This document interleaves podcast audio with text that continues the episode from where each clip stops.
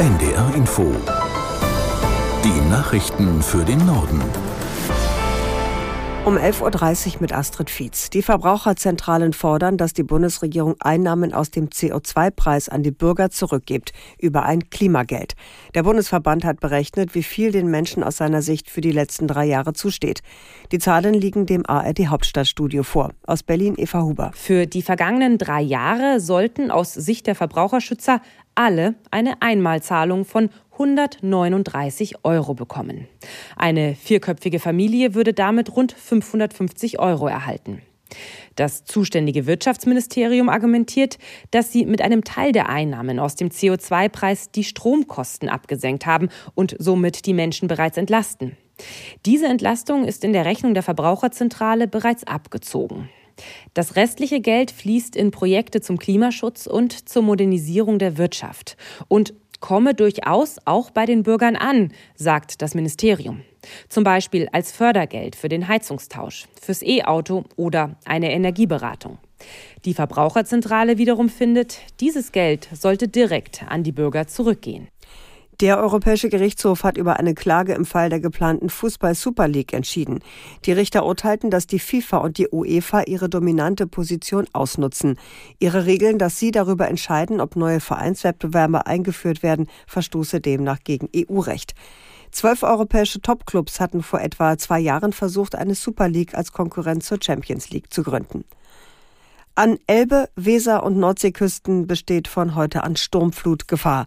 Im ganzen Norden werden Dauerregen und orkanartige Böen erwartet. Aus der in der Nachrichtenredaktion Rainer Glitz. Bereits am frühen Morgen gab es an der Nordsee die ersten Vorboten des aufziehenden Orkans. In Cuxhaven wurden höhere Pegelstände gemessen, Uferwege wurden überflutet. Starkregen peitscht durch den Hafen. Auch der Wind nimmt langsam zu. Im Laufe des Tages soll Cuxhaven von Sturmböen der Stärke 12 heimgesucht werden. Für den Abend wird eine schwere Sturmflut erwartet. Auch in Husum, am Eidersperrwerk bei Tönning und in Hamburg soll die Sturmflutmarke von 1,50 Meter über dem mittleren Hochwasser erreicht werden. Vorsorglich wurden sämtliche Fährverbindungen zwischen Cuxhaven und Helgoland abgesagt. Einschränkungen gibt es bereits im Fährverkehr von und zu den ostfriesischen Inseln Wangerooge, Langeoog, Baltrum und Spiekeroog. Deutsche Zollfahnder haben die bisher größte Menge der illegalen Droge Captagon sichergestellt. Das haben Recherchen von BR, MDR, RBB und SWR gemeinsam mit der Mediengruppe Bayern und der FAZ ergeben. Im Zentrum der Ermittlungen stehen demnach vier Syrer, die womöglich Teil eines international agierenden Netzwerks sind. Aus München, Annemeyer Fünfinger. Es geht um insgesamt rund 460 Kilo des Aufputschmittels, die die Behörden in mehreren Funden sichergestellt haben. Angefangen Ende 2022 am Flughafen Köln-Bonn, wo der Zoll in für Bachrhein bestimmten Paketen fast 60.000 Captagon-Tabletten gefunden hat. Die Ware war in Bremszylindern versteckt. Nach weiteren Funden in Köln-Bonn und am Flughafen Leipzig Leipzig-Halle stießen die Ermittler Ende Oktober dieses Jahres dann im Raum Aachen auf weit über 300 Kilogramm Captagon. In der Summe macht das die bisher größte in Deutschland festgestellte Captagonmenge mit einem Marktwert von rund 60 Millionen Euro. Die von der Bundesregierung geplante Streichung von Subventionen für Landwirte wird nach Ansicht von Ministerpräsidentin Schwesig für erhebliche Probleme im Flächenland Mecklenburg-Vorpommern führen.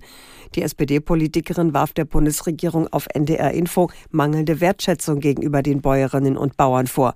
Es gebe Alternativen für Einsparungen, so Schwesig. Unser Landwirtschaftsminister Till Backhaus, der der dienstälteste und erfahrenste im Land ist, hat zum Beispiel vorgeschlagen, anstatt die Subvention beim Agrardiesel über Nacht abzubauen, könnte man auch das Dienstwagenprivileg für Hybridfahrzeuge was, äh, abschaffen, was 1,2 Milliarden Euro einsparen würde. Bevor wir in einem systemrelevanten Wirtschaftszweig zu massiven Einsparungen kommen, die den Betrieben schaden, äh, sollten wir doch erstmal dieses Problem lösen, bevor wir weitere Entlastungen für die Wirtschaft machen. Mecklenburg-Vorpommerns Ministerpräsidentin Schwesig auf NDR Info.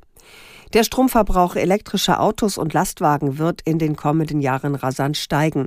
Das ist das Ergebnis einer neuen Studie, an der das Fraunhofer Institut für System- und Innovationsforschung mitgearbeitet hat. Danach werden E-Fahrzeuge im Jahr 2040 rund 350 Terawattstunden verbrauchen. Heute sind es 16 Terawattstunden. Die Autorinnen und Autoren der Studie gehen davon aus, dass 2040 alle neu zugelassenen Autos und Lkw in der EU entweder mit Elektrobatterien, Wasserstoff oder Brennstoffzelle fahren. Allerdings würden dann immer noch bis zu 70 Prozent der Fahrzeuge mit Benzin oder Diesel angetrieben.